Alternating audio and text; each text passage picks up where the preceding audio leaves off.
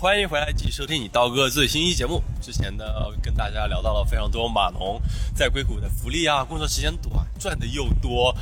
但是呢，其实我们也面对非常多的问题，比如说我有位朋友，他就被逐出了硅谷。这次呢，我也请他来跟大家来讲讲他的这段经历，来跟大家打个招呼先吧。大家好，我就是传说中的那位问题少女。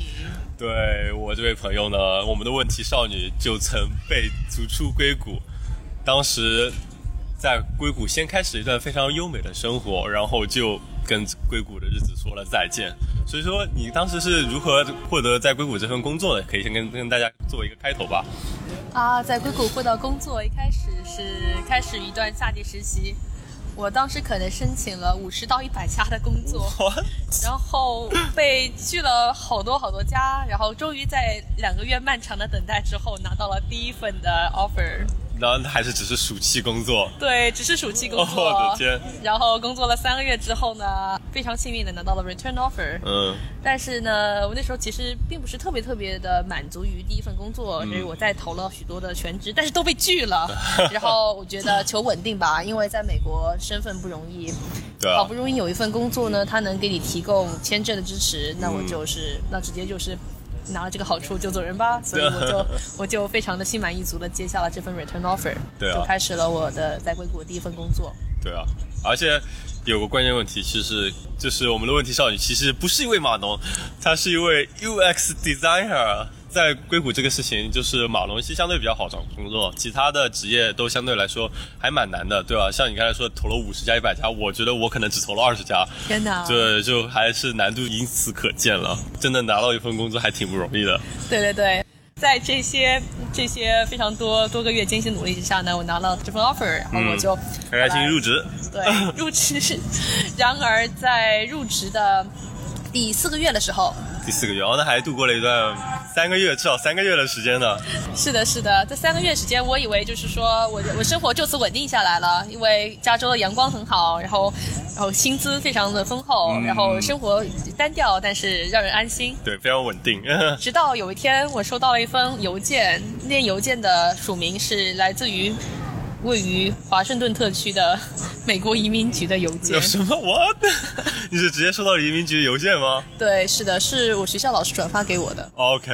对，因为每个学校都会有个外国学生办，外国学生办会会帮助呃你当时留学生在处理一些学生签证以及他找工作之后怎样转换签证的一些事宜。是。对。然后当时那个学校老师他就把这这封移民局的邮件转发了给了我，邮件里清楚的写着。你的签证将被吊销了！当时就直接晴天霹雳啊！我的天！是的，是的，而且被吊销意味着什么呢？就是说你必须在九十天，或者是或者是两个月，反正就是在一个很短的时间内，你必须马上撤离美国。嗯。但他不撤不不给你提供你怎样撤离美国的方法，因为那个时候你已经你说你已经找到了一份工作，然后你已经租了一个房子，你有了室友，然后你有这里有一帮朋友。对。然后周围的人都认为你在硅谷过得好好的，吃香喝辣的。对啊，国内朋友非常羡慕。是的，是的。然后突然有一就是来自一个政府的消息跟我说，我要走人。我说，我的天，就感觉自己活在了一部小说里面。我的天，那这个事情到底是怎么发生的呢？这个事情其实说来非常的狗血。这这呃，怎么怎么就狗血呢？虽然虽然说我要逐出美国，听上去好像犯了一个罪一样。对。但是我什么都没有做。就。我还以为是因为你们公司，比如说什么干一些不好的事情，然后就把你们公你们员工全部清退。没有没有，这个更严重。但是我那个事情其实是当时我入职的时候，嗯，我们要填写工作的一个开始日期。对，开始日期我自己写的是二月一号，而且二月一号呢，我也把这个日期上报给了美国移民局。对，因为我当时是学生签证，每个学生签证在在美国工作的时候都要先向呃移民局备个案。就说我在美国要开始合法工作了，那所我我就有个开始日期。是。然而，呃，当时当时工作的人资，他们在把我这个信息录到系统里的时候，对，录成了一月三十号。二月一号跟一月三十号这超，这个这几个数字它是如何填错？你说录成了二月十号，一个不小心多打个零或者多打个一，我都能理解。嗯，他那是难道是因为因为二月一号是什么日子？他们呃，因为一月三十号是一个星期一，这样的话他们就可以从那一天开始算你的工资。哦，就比较容易算是吗？对，是的，是的。我的天。对，而且呃，当时其实他们是跟我说过这件事情的。然而呃，我当时第一反应就是说，你们千万不能给我填填填在呃早于二月一号的任何日期里面，嗯，因为我之前是读过那个移民局的法律法规的，我是非常，我曾经是一个遵纪守法，对。呃，然后呢，然后然后人资当时邮件里说，好的好的，我帮你改哦。结果呢，到最后神不知鬼不觉的，他们依然把一个最老的日期录了进去。OK。结果被移民局监测到了。我的天！你当时入职的时候有没有发现这个问题吗？没有，直到过了四个月之后。我的天！你知道美国美国移民局的系统效率就是办事效率本来就很低，对。抵赖了三个月才发现你这个问题。是的，是的，是的。而那个三个月的过程中，我以为自己已经生活已经非常稳定了。嗯。所以就就真的是晴天霹雳。嗯，真的是我的天。所以说后来呢？对，后来经历了我人生中最黑暗的一个月。就发生了什么？我很好奇是如何度过这段黑暗岁月。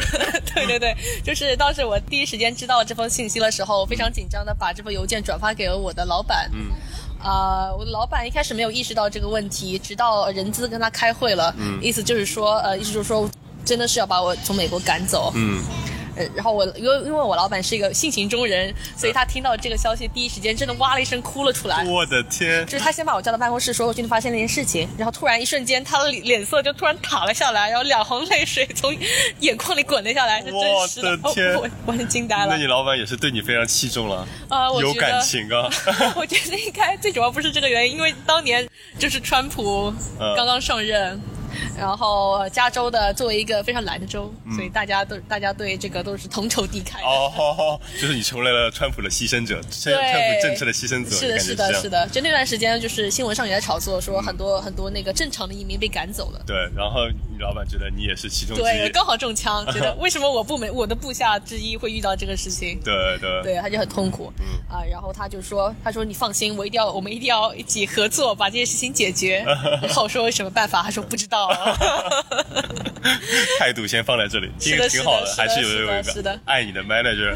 是的，是的，所以所以就是相当于就是说，呃，把我关到了一个小黑屋的感觉。但虽然有有一扇阳光在不停的照射进来，但是我看不到那个阳光从哪个洞里出来的。对，然后接着我的 manager 把我带到了人资的办公室。嗯。然后人资办公室那个主管他也非常紧张，他同时把那个律师给叫在一起，开了一个网络会议。嗯哼。然后，然后就是我面对的律师，当时我情绪完全失控。哦，是这个事情是打击还蛮大的。是的，是的，呃，关键是因为我我并没有犯什么错误，呃，然后然后我直接面对这个律师，我我用了一种怪兽的声音，我直接 叫了出来。我的天！是的，是的，然后然后看这是个很小的办公室，然后我就是直接在这个桌子上这样打，我就像一只野兽一样。我的天，你不会有什么 演技派？你一定要去拿个影后才行。当时当时我感觉这个是。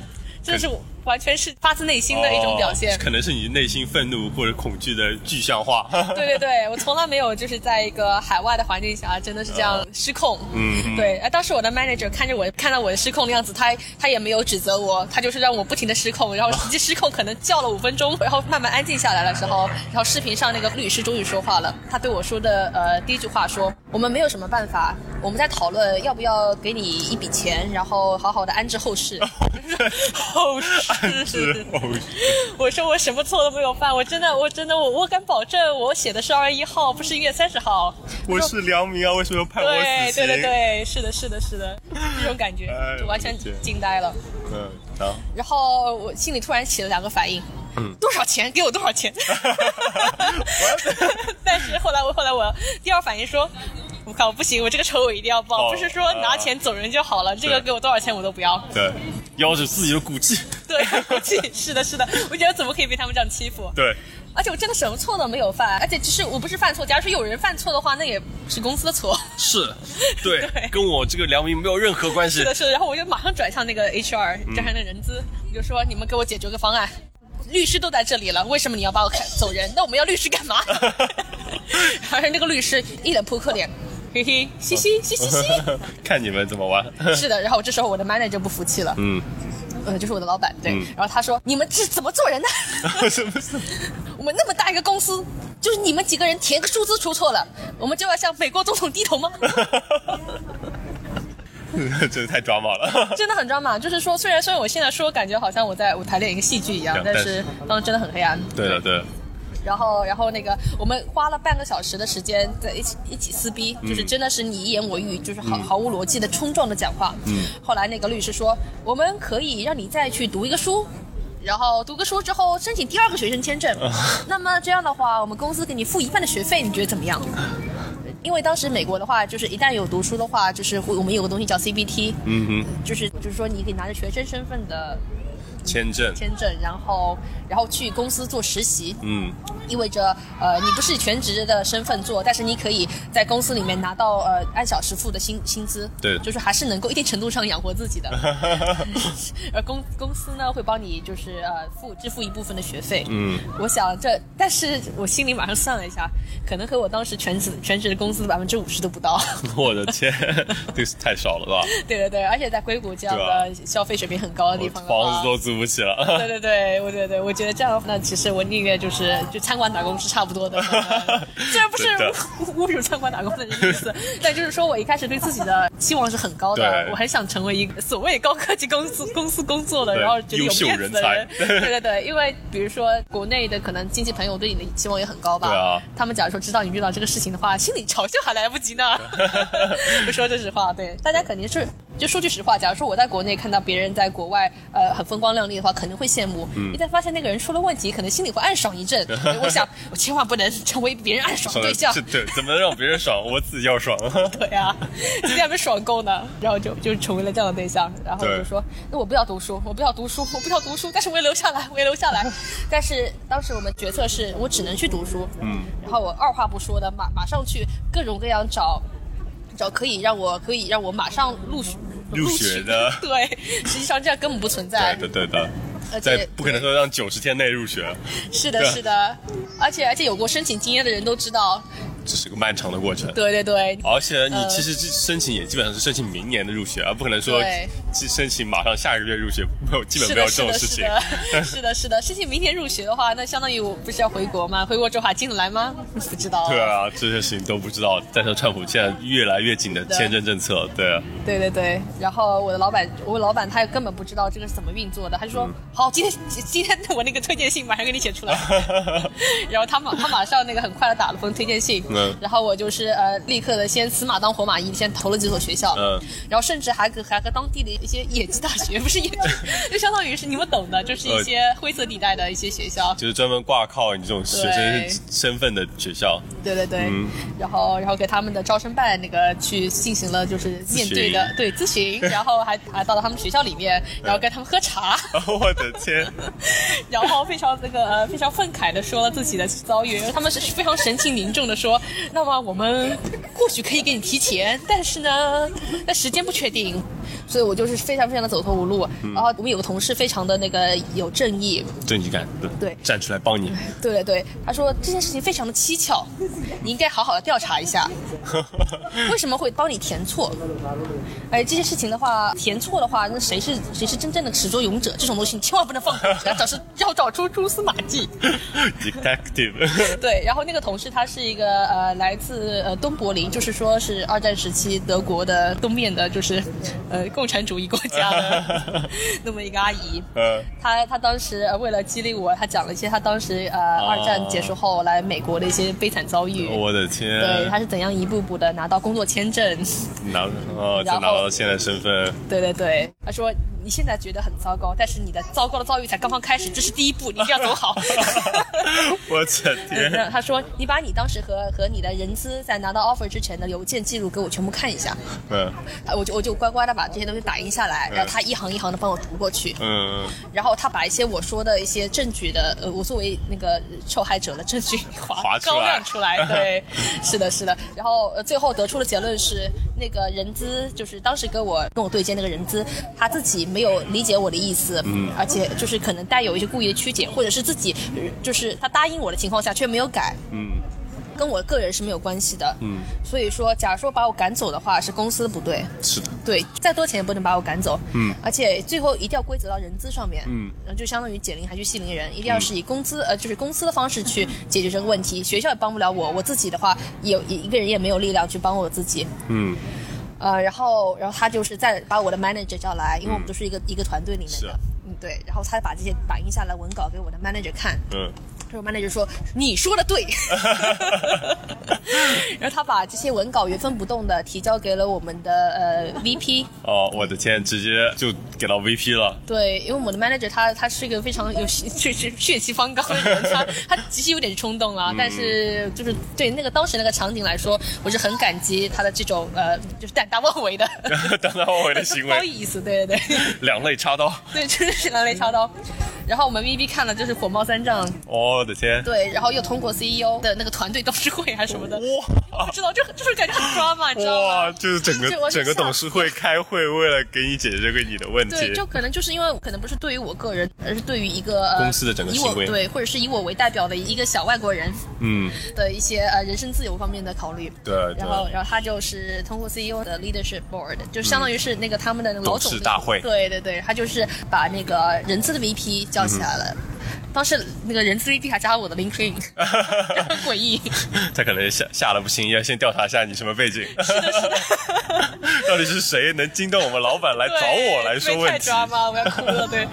然后，然后他就是他就是那个呃，通过那个找到了人资的 VP，让人资的 VP 去那个从上往下找是怎么回事。嗯，然后他们可能内部已经找到了到底是谁的。问题？干的，他们意思是找到了人，然后也承认这个事情是公司的问题，我们会帮你解决。嗯，哦，终于哦，就是先从下到上，再从上到下，终，于找到了问题，所在。是的，是的，就一方面体现出了我的老板本人是一个非常仗义的人，但另一方面体现出了公司的其实还是会存在一些对组织架构上的或者是政治方面的呃那些低效率的情况。对，不过整体来说，公司还是很考虑员工的感受的，是的还是不是说想说，哎，这个一个小姑娘，算了，裁了裁了，不管了，对这还是蛮负责的，算是的，是的，是的。最实用的角度来说的话，把我辞退的话，其实是最省钱的方法啊，就一笔一笔送送课费，然后就这个是事情解决了。一刀两断。对对对。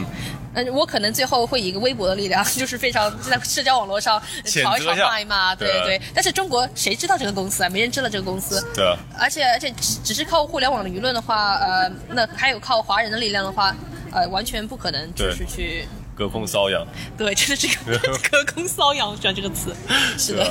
而且我之前反正也有听说过一些事情，即使是在这边的美国人，他因为被大公司有不正的待遇，他给报社写信，哦然后最后他其实这篇文章的确被刊出来了，但同时登出来的时候还有一份大公司的声明，是说我们的确有什么知道了什么问题，我们有怎么样的补救措施。天哪！其实也就是还是面对大公司的力量还是太单薄。是的，是的，就是还会被公关团队给给和谐一下。对，所以说是的。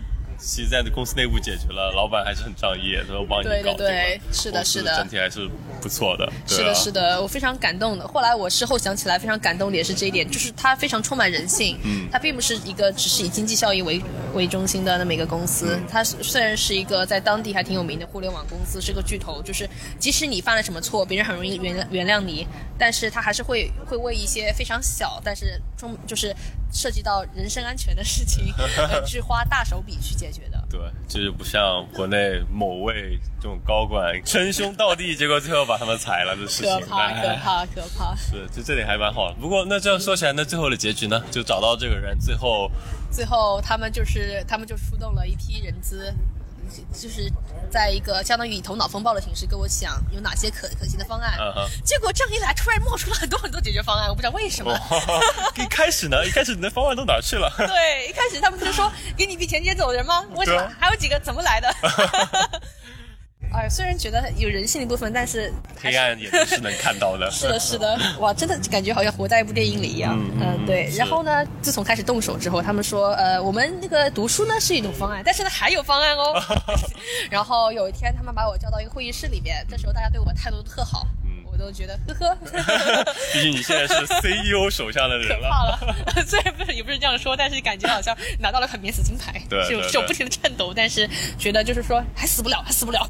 对，然后他们就给我了一张表格，上面写着，其实我们其实是一个国际性的大企业，我们全球有多少个分部？哦，原来如此。对，这这个分部呢，就是近呢近在加拿大，嗯，远呢远在。以色列，那是有点远啊，是有点远。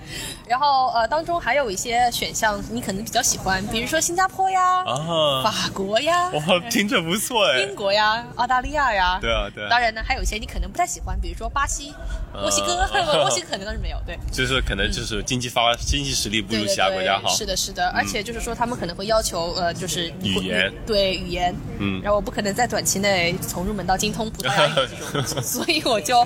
呃，我就就很很谨慎的，我先给他们的几个选项，我说我要去新加坡，因为离自己家也近嘛，离中国大陆很近，然后爸妈也就时差也没有时差，所以嗯，就是反而能够因祸得福。对，而且中文、英文在那边也都可以，在新加坡，对吧？对对，嗯。但是好像一开始也不是很顺利，他们跟我说，因为新加坡没有没有相应的设计部门。哦。嗯。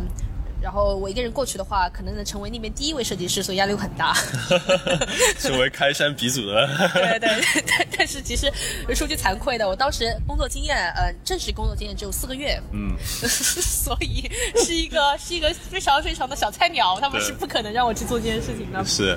在这样一圈下来，我们试了不同的国家，比如说英国也考察过啊，加拿大考察过啊，呃，但是都行不通。最主要的原因是他们必须要求，呃，你工作经验有一年以上的人哦，才能才能去被外派。OK。对，所以我不知道以以以其他公司存不存在这种情况。如果你要被外派的话，要看一些它的一些硬指标，嗯，比如说对你工作年份的要求，还有当地的这个部门是否存在，嗯，等等。对的，嗯，是。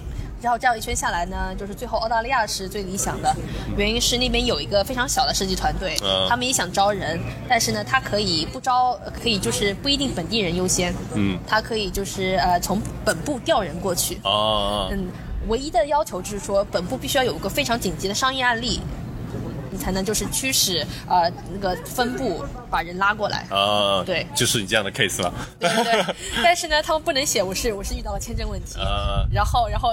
他们就是进行了一番写作方面的练习，就是帮我不是编，就是说包装了一下，包装对对对，就是帮我写成了一个什么科技人员，什么啊具有什么什么的经验，具有具有什么什么的技能。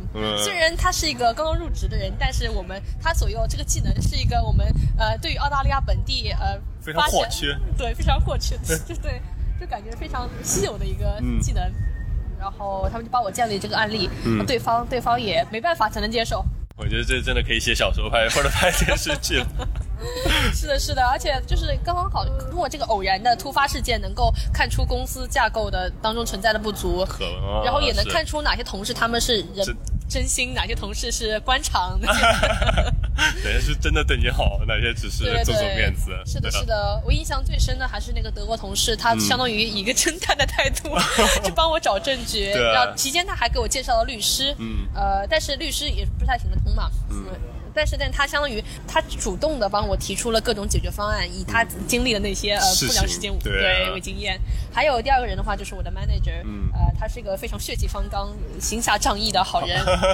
对对。然后还有一些同事的话，我印象很深，比如说有一个呃五十多岁的阿姨，单身，但是非常善良、幸福。他教我了很多怎样看开，就是看开看人生的方式。挺好的，就是调整心态嘛，这也是很重要的。对对对。然后他说：“你应该往自己方向去想，而且你在这头失去了，你在某一处你会得到，但是你 永远不知道。但是你必须是专注于现在，好好坚持下去。哇哇，就是很佛心。对，那个时候我终于意识到了鸡汤是有用的。虽然有很多毒鸡汤，但是在在你真的快就是你的精神快奄奄一息的时候，那个还是需要补一补的。对的，对的，是的，是的，不管是什么鸡，只要它有汤就好。好奇怪啊，对吧？不过最后还挺好的，就结果还是好的，就就像我们现在仍然坐在硅谷的街头来聊这期节目。是的，是的，就是 就想来非常的哎，就是感觉就像就像一部公路片，不知道怎么就是举个不恰当例子，对对，不过还蛮开心的，最终顺利的解决问题，去了澳大利亚。玩了一年半，然后顺利又回来了。哦天呐，虽然可以说“玩”这个词，但是自己在 在当时的时候，呃，也不能完全说玩吧。呃，后来是如何顺利回来的呢？是因为我当时听说是可以通过 L one 签证，就是另外一种工作签证回到美国的。那你到底是怎么样的？对，当时我是我也以为是只有 L one 这条路，嗯，但后来呢，就是可能是呃不小心那个有个人就是相当于就是不小心他们人资一旦关注了我，他们给我的方案源源不断的增加，啊，哎，真的是好黑暗啊，觉得。真的是。所以说那个方案是什么？对他当时跟我说 L one 我们一定可以帮你办，他们用了非常多的那个呃。肯定语气。对，非常不可思议。嗯你想看，一开始只是说把你赶出美国，给你送一笔钱，嗯，想一下前后对比就知道了。真的是。对，他说一定可以帮你办哦。嗯然后 L one 的话呢，就是你在澳大利亚的时候哦就可以帮你办。然后呢，他说，但是呢，L one 的话，好像呢对你之后的呃职业发展就是不灵活度不是很高。嗯一旦你成了 L one 的话，你可能就是一棵树上吊死了，就是你要一直跟着我们的公司，呃，直到你升到绿卡。嗯，对的，是这样子，因为你只能为同一家公司工作，L one 是不能跳槽的。是的，是的，应该跳槽啊，相当于你自动自动放弃你美国身份了。对啊，对对啊。所以后来呢？对，然后他们说，他说你知道吗？虽然 H one B 你第一次没抽到，但是呢，呃但是我们可以帮你继续抽哦。我说海外也可以抽吗？哦，对啊。对，这是很多人不知道的。其实海外也可以对，海外也可以抽 H1B。哇，那真的是美滋滋啊！对啊，不过它也是也是一个那个抽奖的嘛，所以当时我会觉得，哎，这个不太靠谱哦。嗯但是你试一下也可以。对啊，反正反正不试白不试嘛。不有不对亏啊，大不了 L one 回来嘛。对对，然后对他就说 H one B 的话呢，有好处就是说之后假如说你有你其他职业发展的规划的话。你就可以离开我们公司。对他没有直接这样说，但是能知道他潜台词，我所以说对你职业发展规划会更有灵活性。嗯嗯，这好像当时我是我老板跟我说的，是。他太好人，他真的很好人，就 感觉他就是会会那个呃。会很真诚的说大实话，是的，对对对。然后他说：“我建议你选 H1B。对你老板这太学习方法，一直都为你想着呢。是的，是的。我不知道他为什么会那么好的人，他可能自己之前也经历过类似似事情，就像那位德国大妈一样。对对对嗯对。然后我然后我一出来他们就说：“那先帮你抽 H1B 好了。”嗯，然后就抽中了。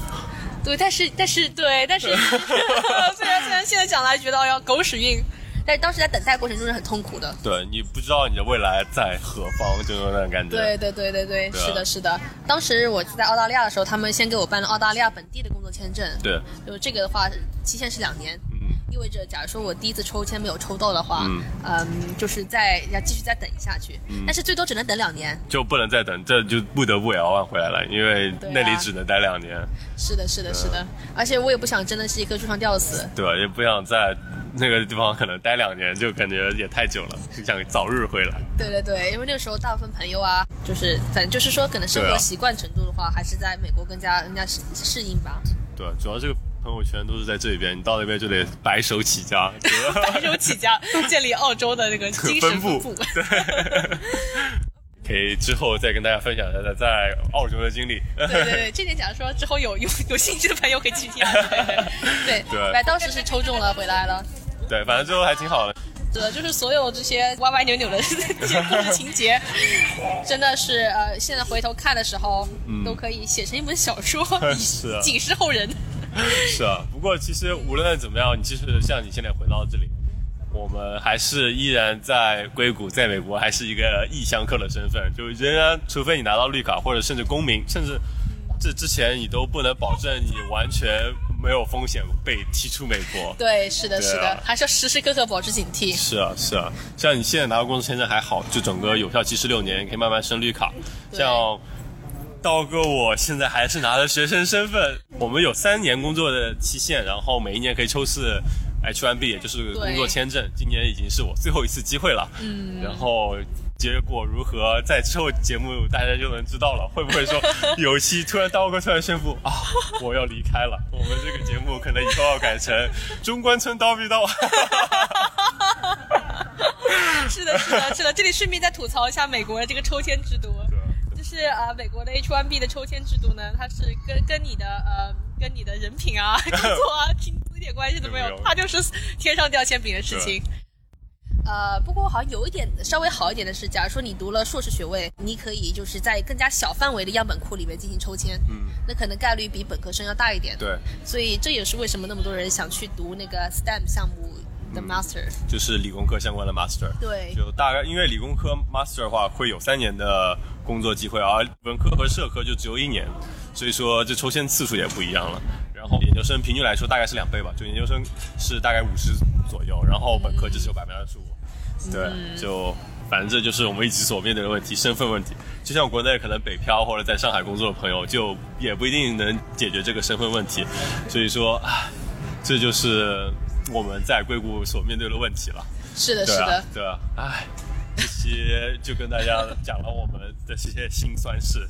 以后呢，我们还可以再跟大家讲讲我们其他面对问题。比如说什么脱发？脱发？不不，比起就是一些生活中的烦恼呢，就身份问题是首当其冲的了。对，基本上是最大的问题，其他问题相比之下都不是大问题了。对对对对对，而且这个事情的话，可能自己要呃真正的经历过，你才会觉得呃突然有有一天你会发现你没有人身自由的那种痛苦。对，是是就。以为自己好像是这里跟所有人都一样，其实并不是，你还是时时刻刻背着一个炸弹。是的，是的，真的时时刻刻背着炸弹，而且上面还没有倒计时呢，你不知道哪天炸弹就爆炸了。对啊，我的天！好了，这一期我们也谢谢我们的问题少女分享了她所面对的问题。呃，跟大家说再见了，下次节目再见喽，拜拜，拜拜。